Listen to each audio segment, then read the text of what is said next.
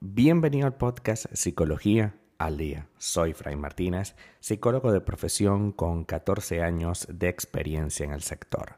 Como pudiste ver en el título de este episodio, hoy vamos a hablar un poco acerca de cómo superar las secuelas de una relación tóxica. Es posible que alguna vez en nuestra vida eh, estuvimos o estaremos en una relación que sin darnos cuenta es una relación tóxica. Esta expresión se utiliza hoy muy a menudo para hacer referencia a comportamientos como el abuso físico y verbal, comentarios denigrantes, celopatía, entre otros. Terminar una relación y superar una que ha sido tóxica es, sin dudas, un reto. Pero cuando te reencuentras contigo mismo, sabrás que ha valido la pena haber salido de esa situación en ese momento.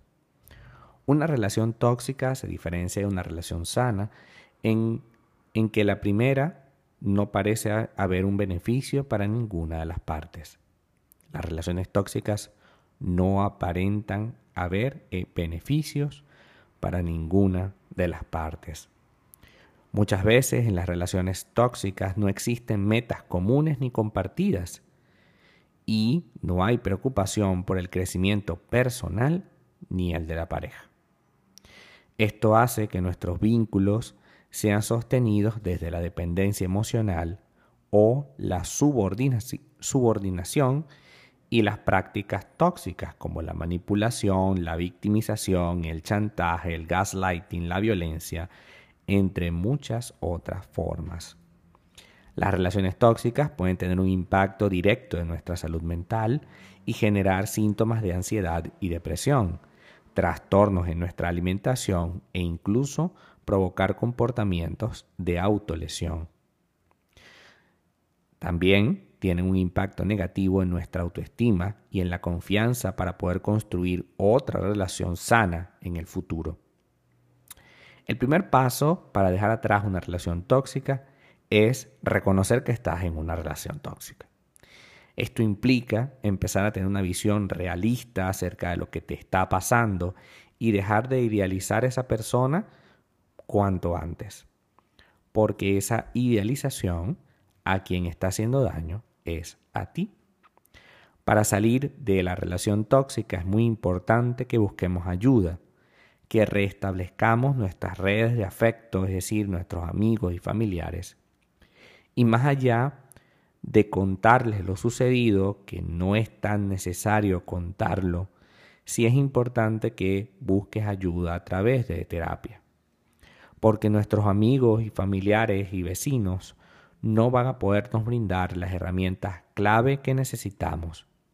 Lo que pueden brindarnos nuestros amigos, compañeros y vecinos es apoyo emocional, es estar allí en el momento que más lo necesitemos.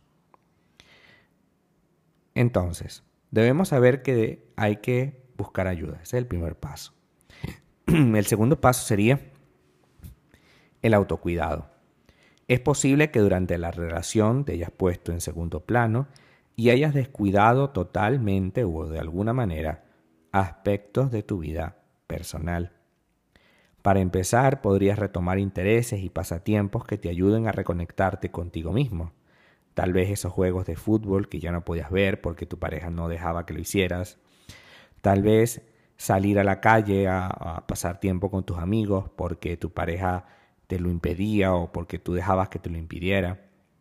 También podrías empezar a practicar deporte, a hacer ejercicio, ir al gimnasio, subir una montaña, hacer crossfit, lo que sea, que te ayuda al proceso de autodescubrirte. No se trata que ahora vayas a ser alguien diferente, se trata de que empieces a ser un poco más tú. Es importante que destines tiempo, mucho tiempo, a actividades que disfrutes, porque de esta forma tu salud mental empezará a mejorar tú has dedicado o dedicaste muchísimo tiempo a esta relación y evidentemente ocupó muchísima de tu espacio emocional y muchísimo de tu espacio físico durante el día. Por tanto, si tuvieras ese espacio libre, probablemente estarías otra vez en las garras de la situación tóxica. Sumado a lo anterior, si bien es normal sentir culpa y arrepentimiento cuando se termina una relación, es necesario aceptar esas emociones para progresivamente dejar de experimentarlas. Aceptar el pasado y lo que ocurrió es absolutamente fundamental para extraer un aprendizaje nuevo. No olvides los motivos por los que pusiste fin a esa relación. Estos motivos serán de utilidad para evitar que sigas pensando en ello cuando te ataque la duda. En ocasiones tendemos a recordar solo únicamente los buenos momentos que vivimos con esa persona o pensar que no podemos vivir sin esa otra persona pese a todo el daño que nos ha hecho. Por estos pensamientos puede haberse originado la misma naturaleza tóxica de esta relación. Es posible que hayamos sido manipulados y cultivado entonces un profundo miedo a la soledad y al abandono, un profundo miedo infundado, creado por nuestra pareja. Aprender a identificar este miedo y trabajar sobre ello es fundamental para evitar que esta situación se vuelva a repetir y poner fin de una vez por todas a esta relación tóxica. Restablecer el amor propio es un paso importante también para que aprendamos a superar las secuelas terribles que pueden dejar una relación tóxica. Mantenerte firme en tu decisión te ayudará a fortalecer tu autoconfianza, porque si yo constantemente dudo delante de la persona o a solas, entonces nunca podré tomar la decisión clara y siempre me sentiré en deuda con la otra persona. Construye un vínculo positivo contigo y aprende a aceptar que esta relación, por más cosas positivas que te haya dejado, tiene unas cosas negativas realmente fuertes y difíciles de superar y que evidentemente fue lo que te hizo romper con la, con la relación. Puedes también identificar las propias conductas que pudieran haber alimentado la relación tóxica, claro que sí, y buscar transformarlas. Sin embargo, no debemos victimizarnos ni autoculparnos, sino reconocer que pudimos haber hecho otra cosa, pero no lo hicimos. Y nos llevamos ese conocimiento de las cosas que pudimos haber hecho y no hicimos para la siguiente relación. De lo que se trata es de aprender de lo que de los errores del pasado, ¿no? Se trata de entender que la relación tóxica es un problema de dos que empezó con uno y que termina con uno. Empezó con uno porque tú decidiste entrar en ese proyecto y termina contigo porque tú puedes decidir salir. Esa es la magia de las relaciones. Tú puedes entrar cuando quieras y puedes salir cuando quieras.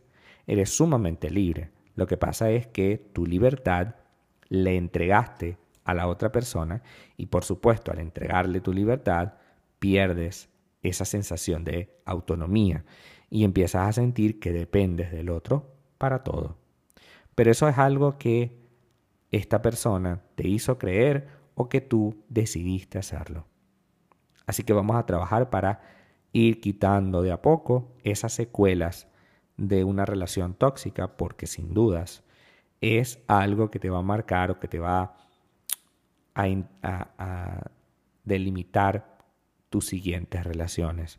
A partir de ahora tenemos que ser una mejor persona, una persona clara en lo que queremos y hacia dónde vamos. Hasta acá nuestro episodio del día de hoy. Muchísimas gracias por quedarte aquí hasta el final. Si deseas saber más sobre mi contenido, www.fraymartinez.com.